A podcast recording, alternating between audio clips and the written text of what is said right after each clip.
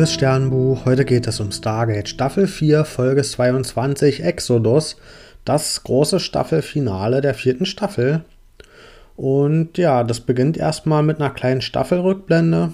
Ja, in der Form, was bisher geschah. Und da werden nochmal so die wichtigsten Szenen der Staffel zusammengefasst, die hauptsächlich ja mit den Gua'uld und den Tok'ras zu tun haben. Und ja, wir sehen dann am Anfang der Folge, dass auf dem Planeten der Tok'ra, wo die sich gerade befinden, die wechseln da ja relativ oft durch, aber wo sie gerade ihr Hauptquartier haben, da kommt ein Pyramidenschiff angeflogen.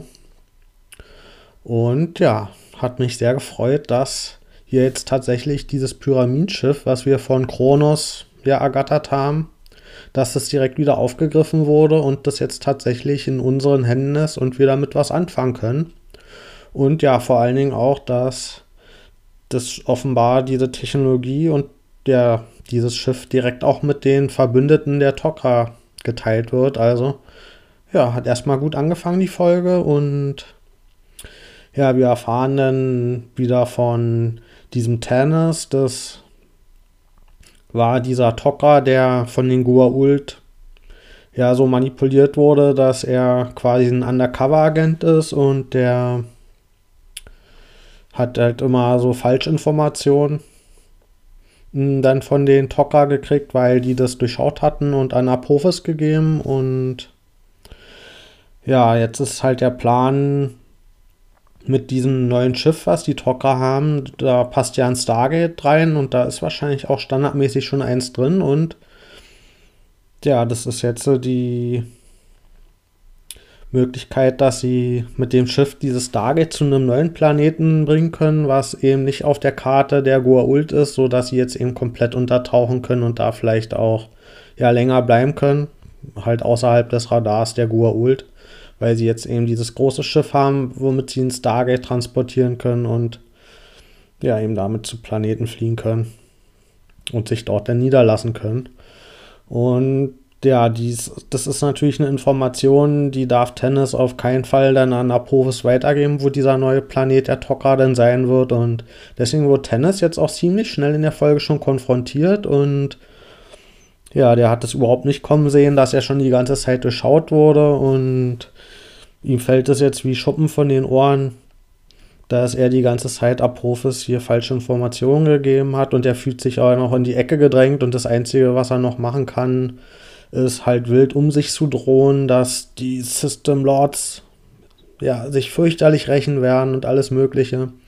Und ja, das ist ein Moment, der baut schon so eine gewisse Genugtuung auf, dass sie hier tatsächlich die ganze Staffel, wenn es auch nicht direkt gezeigt wurde, durchgezogen haben, dass im Hintergrund ja das weiter erzählt wurde, dieser Handlungsstrang mit Tennis.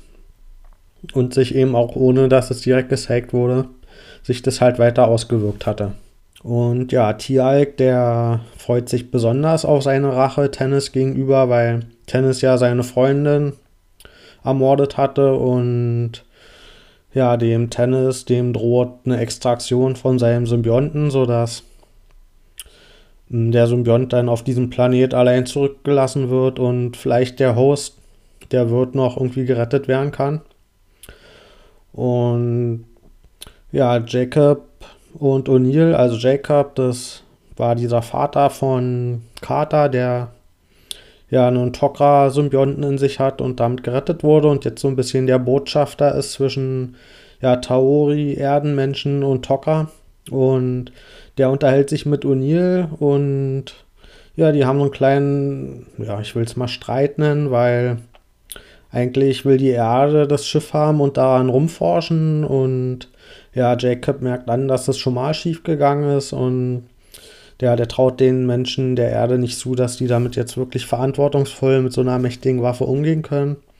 Und ja, die Tocker, die haben langfristige Pläne und ja, da merkt Jacob dann auch richtigerweise an, dass dieses einzelne Töten der System Lords, was die Erdenmenschen ja bisher vorangetrieben haben, dass es war jetzt so ja, im Kleinen gut war für die Menschen, dass die Goa'uld nach und nach getötet werden, aber letztendlich hat es dazu gesorgt, dass Apophis sich der, ja, die Armeen von den einverleibt hat und jetzt die Macht gebündelt ist und Apophis umso mächtiger ist, während es eigentlich vorher besser war.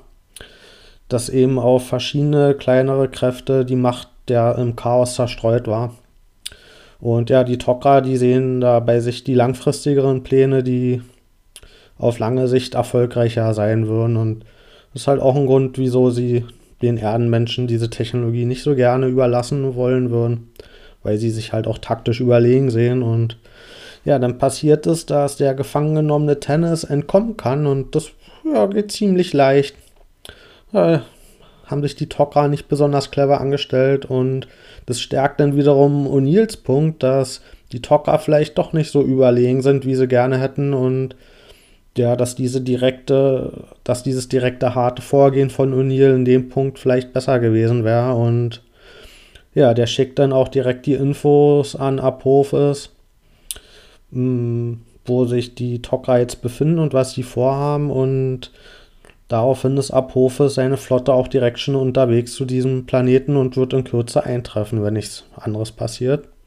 Aber die Tok'ra auch zusammen mit Carter und den Menschen haben allerdings schon einen Plan, nämlich wollen sie aus der Sonne dieses Sonnensystems eine Supernova machen. Und sie haben jetzt dieses Schiff mit dem Stargate und dieses Stargate wollen sie dann ja in die Sonne schießen und gleichzeitig diese Adresse anwählen, die wir in der Staffel schon mal erwähnt haben, hinter der sich ein schwarzes Loch befindet, was ja auch schon mal fast gedroht hätte, die Erde dann in sich aufzufressen. Und ja, wenn diese Adresse das dann halt auch mit der Sonne macht, dann wollen sie damit eine Supernova hervorrufen und diese Explosion soll dann komplett Apophis Flotte zerstören, sobald er angekommen ist. Und ja, das ist aber jetzt letztendlich O'Neills Entscheidung, was wirklich passieren soll.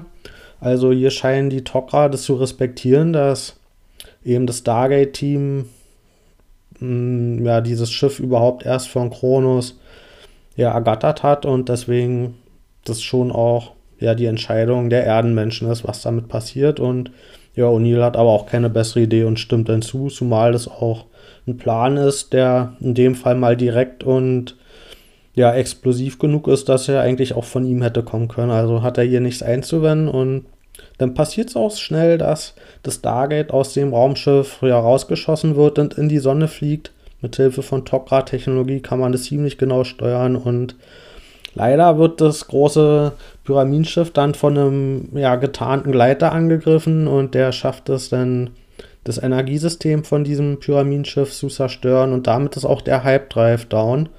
Und das führt dazu, dass wir nicht mehr fliegen können, wenn jetzt gleich die Supernova geschieht. Haben wir also ein riesiges Problem.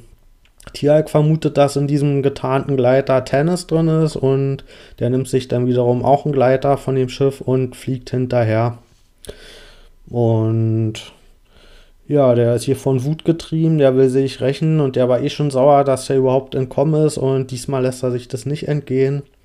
Und das führt dann dazu, dass beide abstürzen wieder auf dem Planeten. Und ja, hier hat Tiax blinde Wut ihn ziemlich in Schwierigkeiten gebracht. Und ja, ist eine ungewohnt unüberlegte Tat von ihm gewesen. Und ja, dann passiert es, dass Apophis Flotte endlich ankommt. Und der schickt auch direkt einen Teil von seiner Armee zur Hilfe auf den Planeten. Und die helfen dann Tennis und damit kann Tialk ja überwältigt werden und ist seitdem jetzt der Gefangene von ja, Apophis. Und das ist natürlich für Apophis mh, mm, ja ein sehr besonderer Moment, weil Tialk der Scholvar ist, halt einer der ersten VerräterInnen aus den Jafar-Reihen, die sich gegen ihn gestellt haben und ja, die auch eine Rebellion ja angesettelt haben. Und er ist quasi der Erzfeind von Apophis und dass er ihn jetzt als Gefangenen wieder in seine Hände hat, das ja, ist ein ganz besonderer Moment für Apophis und da wird er wahrscheinlich Tennis auch sehr dankbar für sein und der hat sich damit jetzt ordentlich wieder nach oben katapultiert in den Reihen, wo es am Anfang der Folge noch so aussah, als wenn er eigentlich nichts mehr zu melden hat. Also eine ganz schöne Wandlung hier in der Folge und ja, dann kommt es zu dieser Supernova und die breitet sich immer mehr aus und die erwischt auch Apophis Flotte und wir haben aber derweil unseren Hype Drive wieder zum Laufen gebracht und können fliehen. Aber diese Druckwelle von der Supernova, die schafft es, ja, irgendwie den Subraum zu, zu stören, dass wir nicht da ankommen, wo wir eigentlich ankommen wollten, sondern in einer komplett anderen Galaxie, ganz viele Millionen Lichtjahre entfernt, gelandet sind. Und ja, wir wissen erstmal alle nicht, wo wir sind. Und wenig später kommt dann auch Apophis aus dem Subraum raus und sein riesiges Schiff ist dann auch in dieser anderen Galaxie. Also offenbar scheint diese Supernova nur seine gesamte Flotte zerstört zu haben, aber er ist mit seinem riesigen Schiff dann noch in letzter Sekunde entkommen. Und ja, schon ziemlich scheiße, dass ausgerechnet er das noch geschafft hat. Also der Plan nicht ganz aufgegangen, aber auch nicht ganz so scheiße, weil immerhin wissen wir jetzt, dass Tieralk von der Supernova nicht ja, mit zerstört wurde, sondern der wird jetzt vermutlich auch noch auf dem Schiff sein. Und damit ist die Folge erstmals zu Ende. Ich gebe der Folge 8,5 von 10 Sterne. Hier wurden jetzt für so ein Staffelfinale und für so einen ersten Teil einer Doppelfolge mal ein paar von meinen Wünschen erfüllt, die ich in der Vergangenheit bemängelt hatte. Nämlich war das mal eine Folge, die richtig schön vollgepackt war mit Inhalt und eben nicht gestreckt wurde, um irgendwie so zwei Folgen gerade so voll zu kriegen, sondern hier gab es wirklich viel zu sehen und zu zeigen und zu erzählen. Und ja, das hat sich wirklich so angefühlt, dass man hier wirklich genug Stoff mal hat für eine richtige Doppelfolge. Und auch das mit den Rückblenden am Anfang hat mir gefallen, dass das diesmal eben so kurz zusammengefasst wurde und wir diesmal nicht wieder eine gesamte Folge erst noch gekriegt haben, in der uns alles nochmal vorgekaut wurde, was wir eh schon gesehen haben. Also auch hier ein schönes Element, was mir gefallen hat. Und ja, ansonsten haben wir Tennis als wirklich neuen, ja, ich würde sagen, starken Antagonisten. Der hat mir zum Beispiel auch viel besser gefallen als Kronos, der ja wirklich nur so ein platter Bösewicht war, der dann auch ohne großen emotionalen Impact dann besiegt wurde. Und bei Tennis, da, der geht wirklich so eine ganze Reise durch. Von erstens, dass sich das die ganze Staffel schon im Hintergrund so durchzieht, was mit dem passiert. Und am Anfang denken wir, ja, dass wir ihn komplett verarscht haben und ausgenutzt haben und alles gut geht. Und dann schafft er es halt tatsächlich noch, das Blatt zu wenden und auch so diesen Hass von Tieralk auf sich zu bündeln, was dann schon auch gut nachvollziehbar ist. Also haben wir hier wirklich mal dass sich Mühe gegeben wird, so einen schönen Antagonisten aufzubauen, was auch zum Großteil gut funktioniert hat. Hm, was mir nicht so gut gefallen hat, dass Tialk zu platt war in seiner blinden Wut.